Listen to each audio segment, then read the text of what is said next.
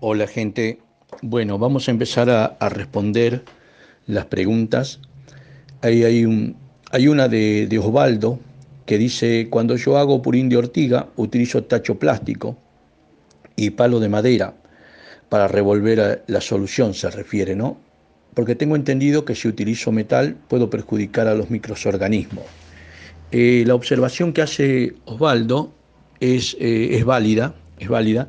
Lo que se recomienda siempre es un tacho plástico y se recomienda usar eh, un palo de madera, que creo en alguno de los audios escritos yo puse que sea principalmente, o dije que sea principalmente el de escoba, que no tiene ningún resto de corteza, está totalmente bien pulido, que es el más correcto a usar. Y de los plásticos también y principalmente que, sean por ahí aquellos que son em, utilizados para algún tipo como de pintura o hayan sido utilizados, ¿sí? O los tachos de 200 de esos azules que hay, que no hayan, no hayan eh, sido contenedores de, químicos eh, fuertes, porque en su microporosidad interna conservan esos productos químicos. Siempre se recomienda lavar bien el recipiente, pero bueno, también sabemos que ante esta situación que estamos pasando de aislamiento obligatorio em, por la cuarentena, muchas veces no podemos salir del lugar que estamos eh, y, eh, o en el lugar que estamos, eh, muchas veces campo adentro, lo primero que tenemos es un tacho metal. Lo que se recomienda es lavarlo bien, limpiarlo bien para ser utilizado. el perjuicio mm, em, no es tanto no podríamos decir que es altamente significativo eh, para la elaboración de microorganismos, pero sí eh, tiene una repercusión eh, un poco no favorable, diríamos, sí, pero se lo puede, se lo puede hacer tranquilamente en ese recipiente. lo que tiene, vieron que yo a la vez pasada le decía no utilizar los biofermentos si están ahí en el tacho todavía eh, fermentando entre 50 y 60 días. Eso, más allá de eso, ¿sí? eso es tomado para un tacho plástico. El tacho inclusive de metal es mucho menos, ¿sí? es mucho menos. Después del periodo de, elaboración, según la época, eh, tiene 15 a, 20 días más, porque el proceso químico metal eh, va desacelerando, influye negativamente desacelerando el crecimiento de las colonias fermento que nosotros necesitamos. ¿sí? O sea, eh, entonces vamos a tener menos cantidad de, colonia. Y la búsqueda es tener mayor cantidad de colonia para uno de los motivos, por ejemplo, cuando echamos en el riego, que estas cantidades puedan competir con las otras cantidades de colonia que están en el suelo, que no son benéficas. ¿sí? Eh, luego dice, en el caso de los bios eh, no hay problemas de usar metálico. Bueno, ahí más o menos respondí a esa segunda pregunta que hace Osvaldo. Eh, Graciela Lavagna, ella eh, dice, guano de oveja, fresco. Ella mostró ahí que hizo todo un tendido de guano en el lugar que tiene ahí en el campo, de guano fresco. Dice que hoy lo sacó de la cama del corral y pregunta, ¿dejarlo al aire libre que se seque o lo tapo? Vamos a ir al proceso de secado natural. Si yo lo dejo en el aire libre que se seque, eh, va, a tener una tardanza, eh, según como venga la época del año, estamos recién entrando a otoño, según como venga entre un poco caluroso, un poco frío, va a ser determinada cantidad de meses. ¿sí? Los meses se, se alargan cuando vienen épocas más frías, entonces se va alargando los meses.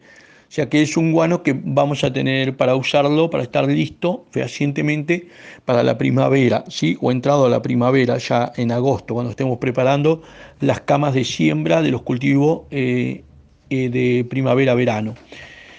Por eso también yo le decía que en invierno se prepara generalmente para, para primavera-verano y en primavera-verano se va preparando para otoño, para, generalmente para otoño-verano y para otoño-invierno.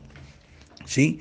Entonces por eso es importante ir haciendo escalonamiento con, eso, con ese guano. Ahora, si yo lo quiero acelerar al proceso, cuando ella dice o lo tapo, si yo, quiero acelerarlo, puedo taparlo. Eso va a hacer que la temperatura interna, porque yo le produzco humedad a través de un riego, eh, la temperatura interna empiece a elevarse en el proceso de fermentación ¿sí? Eh, de, ese, de ese guano por sus microorganismos. Pero para que esto no se me putrefacte y no se me eleve tanto la, la temperatura para que no me mate los microorganismos y me perjudique otros procesos bioquímicos que yo busco en ese guano, necesito ir aereándolo. Para eso tengo que estar dándolo vuelta con, una pala o una herramienta una horquilla, ir rotando por lo menos, por lo menos, eh, eh, mira ustedes, son, yo quiero acelerarlo para tenerlo listo en un mes. Y por lo menos tengo que darle tres a cuatro remociones por día y cada vez que remuevo, regar y tapo. Ahora, eh, la persona que está abocada a esta remoción, porque eso puedo poner también con hojarascas y, y mantillo, eh, va a conservar un aroma después en el cuerpo que le va a durar por lo menos 4 o 5 meses. Imposible de sacarse ni por 10 baños por día, ni los desodorantes mejores que compre. ¿sí? Entonces, por ahí ese proceso eh, no es el, que más recomiendo. ¿sí? Al menos que, bueno, eh, esto se hace en carácter industrial, donde realmente están elaborando mucho material orgánico eh, a grande escala, hacen este proceso, pero hay gente, bueno, que está totalmente equipada, hay un equipo que se pone para manejar este tipo de guano, todo, cosa que el equipo quede impregnado, no la ropa de uno, ni siquiera el cabello, ni la cara, ni las manos, está todo en protección. Pero bueno, quería darles ejemplo para decirle que hay métodos de aceleración de la maduración del guano en material orgánico, ¿sí? Eh, lo otro es, este, ideal dejarlo así eh, en el campo, ¿sí? Eh, Generalmente los guanos eh, superficiales son, los que están arriba del suelo, son los, primeros, ¿no? Lo diríamos, lo más inmediato y maduro. El guano que ya está casi, como uno ve, como suelo, las 5 centímetros de capa que yo le decía, eso es un guano maduro. Si se me desarma como tierra, como un terrón de tierra, ya es un guano maduro, ¿no? Y no tiene olor, es un guano maduro que puedo ir usándolo como para hacer fertilización local, ¿no? en los cultivos o fertilización de base, que se dice que es la primera fertilización cuando hago remoción del suelo. ¿sí? Bueno, luego vi a César que saluda y dice, me puse al día con los audios y video. Eh, tomé esa parte, esa nota de César, para, para marcarlo como qué es lo que esperamos del curso, ¿no? que todos puedan eh, leer fehacientemente, tranquilamente lo que se le escribe, escuchar los audios, ver los videos, los que se le manda y lo que algunos compañeros comparten también, que hay eh, mucho de, conocimiento práctico de algunas técnicas. ¿sí? A que bueno, agradecido a César por esa aclaración que seguramente ya viene tomando eco en el grupo y va a tomar más eco aún. A que bueno, gracias, gracias a todos.